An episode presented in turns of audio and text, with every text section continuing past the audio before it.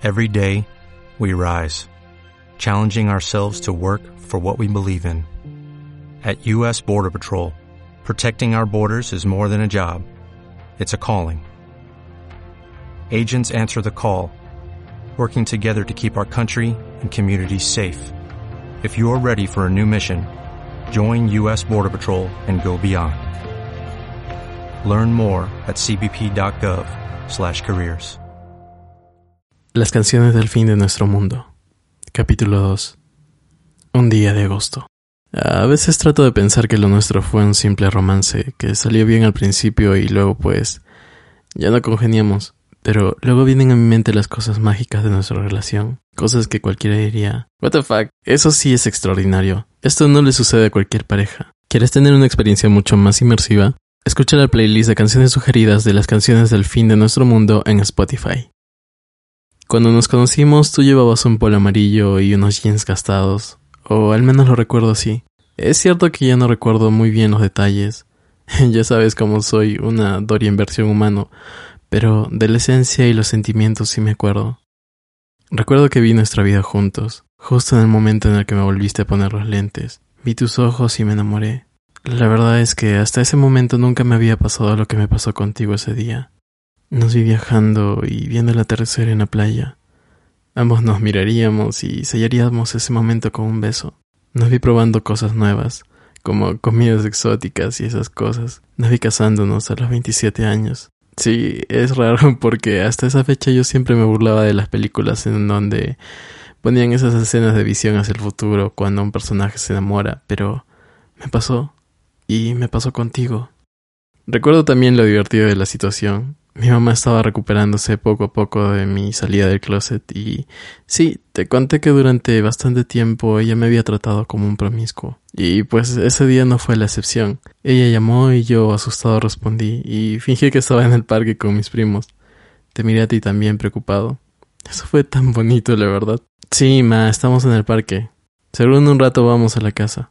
Está bien, José Manuel. Vienen rápido. Voy a estar contando los minutos, dijo mi mamá. Sí, ma, respondí. Cuando colgué, tu carita era de preocupación.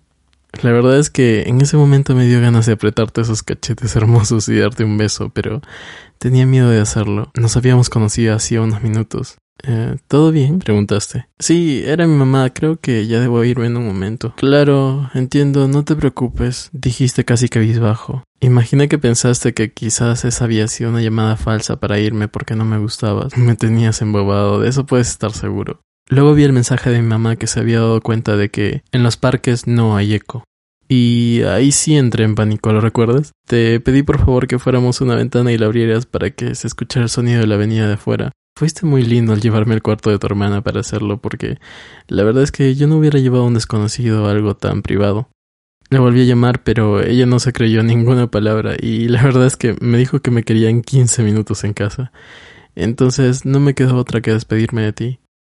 Tú me diste la mano y dentro de mí todo se retorcía, imaginando que nunca más te volvería a ver. Mi interior clamaba que hiciera algo, que pusiera una excusa para volver a vernos y no hay nada más que pedirte un abrazo.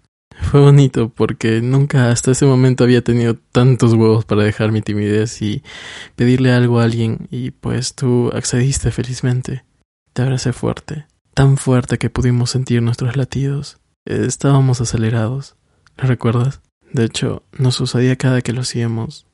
Nos abrazábamos y podíamos sentir el latido del otro. Diablos, era tan hermoso. Entonces vi que detrás de ti había el posabrazos de tu sofá y tenía que hacerlo. Me balancé sobre ti, tú retrocediste y caímos encima del sofá, yo encima tuyo y tú abajo, mirándome con esos hermosos ojos avellana. Te miré los labios tratando de pedir en cierta forma permiso. Me acerqué un poco y tú completaste el trayecto. Créeme, yo por dentro estaba llorando de felicidad. El primer beso del verdadero amor. Así lo bauticé. De hecho, ahora mismo estoy llorando recordándolo. No sé si aún lo recuerdes, pero quiero que sepas que ese primer beso para mí fue un parteaguas.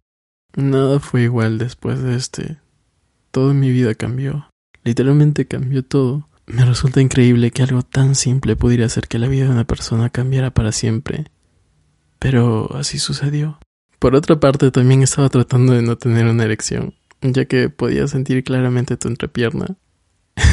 Meses después también me lo confesaste. La verdad es que pasaron tantas cosas que callamos entre nosotros, cuando en realidad tuvimos que decirlas y ser sinceros el uno con el otro.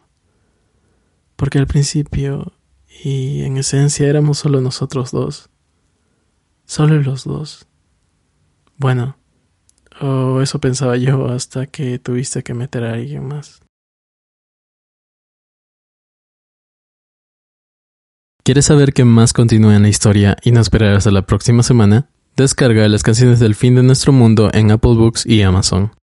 El audiolibro de Cool Kids, Los Ojitos Avellana y En los Parques No hay eco patrocinaron este capítulo de las canciones del fin de nuestro mundo.